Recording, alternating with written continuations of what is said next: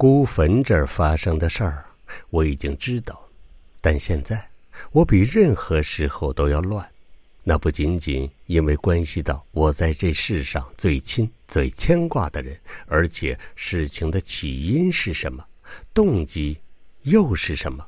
如果按照眼前的形势来做个大胆的推断，那么母亲她复活这种事儿应该不是第一次发生。为什么？为什么会出现这样的情况？那个浑身漆黑、头上插着羽毛的黑老头给我一种很大的压力，我躲着不敢出声。老神在那边藏的比我还严实。母亲出现了，我突然就觉得，那帮。从逆时空而来的不速之客，对母亲的态度极度的恭敬，甚至连那个阴沉的黑老头也微微弯了弯腰，以示敬意。和那边相隔的太远，我听不到他们在说啥。母亲肯定开口说话了，旁边的人也做了回答。接下来，他们要送母亲登上那辆奢华的马车。在登上马车的时候，母亲回头看了看，我不知道她在看什么，但冥冥中，她好像注视着我所藏身的地方。隔得那么远，可我好像，我好像看到母亲的目光里不尽的眷恋。那种目光，我已经见过太多次，曾经，每每。当我离开村子的时候，母亲看着我走远，不管我走多远，只要一回头，就能望见她的身影，就能感受到这缕唯独只有母亲才有的不舍和眷顾。母亲登上了那辆马车，马车在后退，周围的人渐渐退到了氤氲的淡淡白光的中间，这片白光里。我能看出他们对时空的掌控程度要比我精熟得多。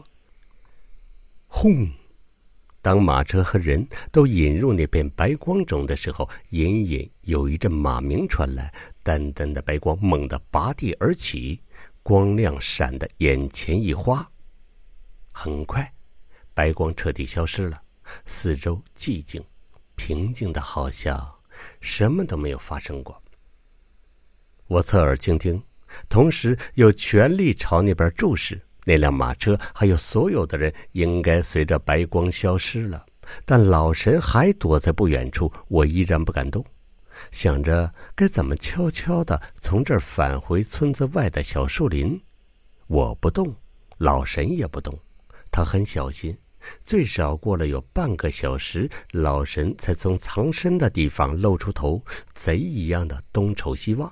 确信没啥动静之后，他小心翼翼的朝孤坟那边走。老神在孤坟附近很仔细的看，那片白光消失的地方，好像有什么东西吸引着他的注意。我看不到那么远，但是我感觉孤坟附近的地面上的确有东西。时空逆转是需要载体的，石盘是载体，鬼方印。是一个辅助性工具，可刚才那帮人显然没有借用石盘。不过，他们出现和消失的点儿必定会留下一点痕迹。老神关注的估计是地面上的痕迹。他看了一会儿，可能把这些痕迹全都记下了，然后非常细致的把痕迹全都清除。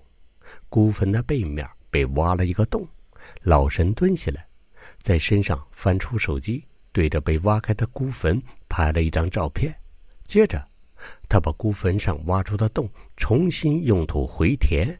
他做事的确是滴水不漏，把土填上，又专门从旁边取了一点干土，均匀的撒在上边。这样一整理，后来人如果不是非常认真的看，是看不出坟被挖掘过。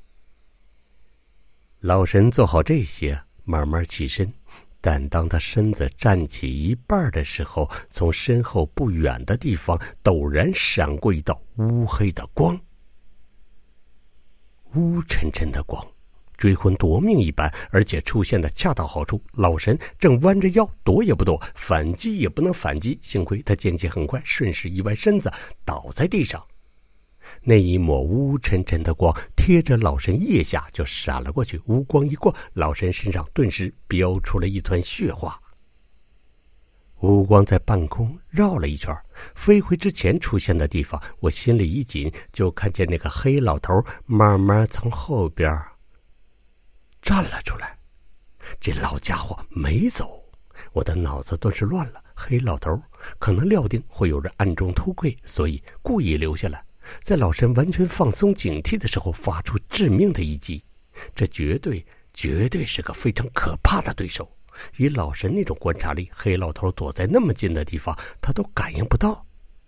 老神被偷袭的同时已经受了伤，他很狼狈的在地上连续打着几个滚估计他也知道黑老头他有多可怕，所以压根儿没有搏斗和还手的念头，一翻身爬起来，绕着那座孤坟拼命的朝这边跑。一看到这个，我就做好迎战的准备。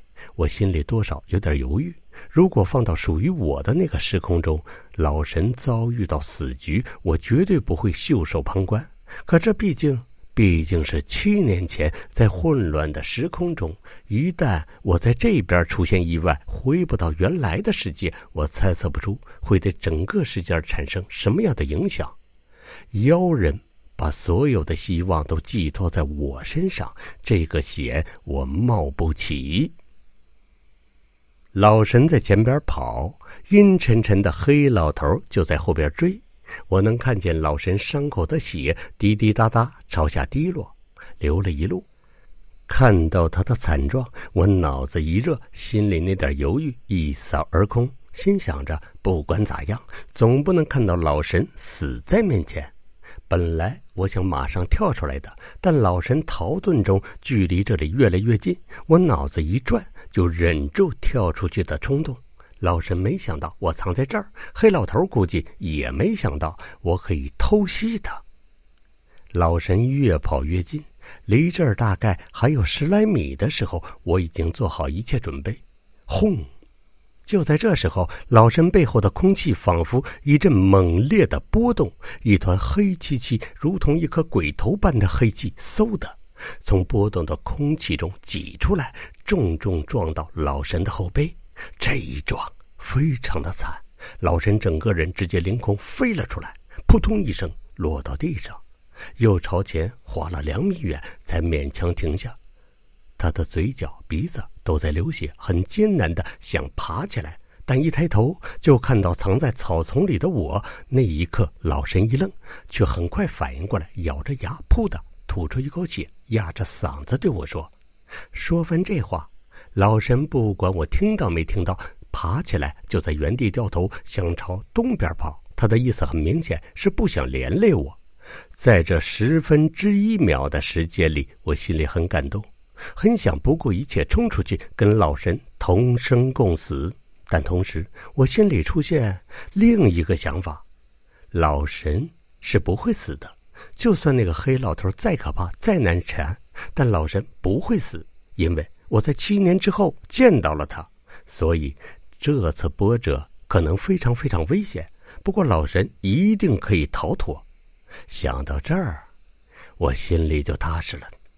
在老神将要跑开之前，我躲在草丛里，同样压着嗓子小声说道：“你找的人叫庄正。”他不在阳山，就在北京。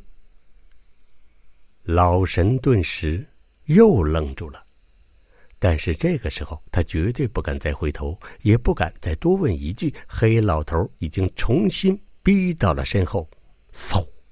老神不反击，但非常扛得住打，吐了一口血，依然跑得兔子一样，转瞬间冲出好几十米，在黑暗中就地一滚。黑老头紧追不舍。等他们一前一后消失在远处，我才敢稍稍挪动一下身体。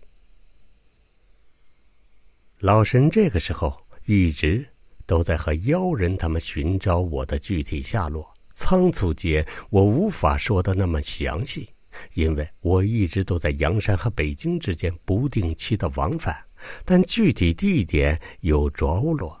找到我只是时间上的问题。老神被黑老头暴揍了一顿，却没有白挨打。他得到了梦寐以求的线索。老神和黑老头跑的影子都不见了。我从草丛里爬了出来，抬眼就看到一滩血迹旁静静躺着的老神的手机。我把手机捡起来，心里一时又想不明白：这部手机既然被我捡到了，怎么又能出现在那棵能够思维的大树里边呢？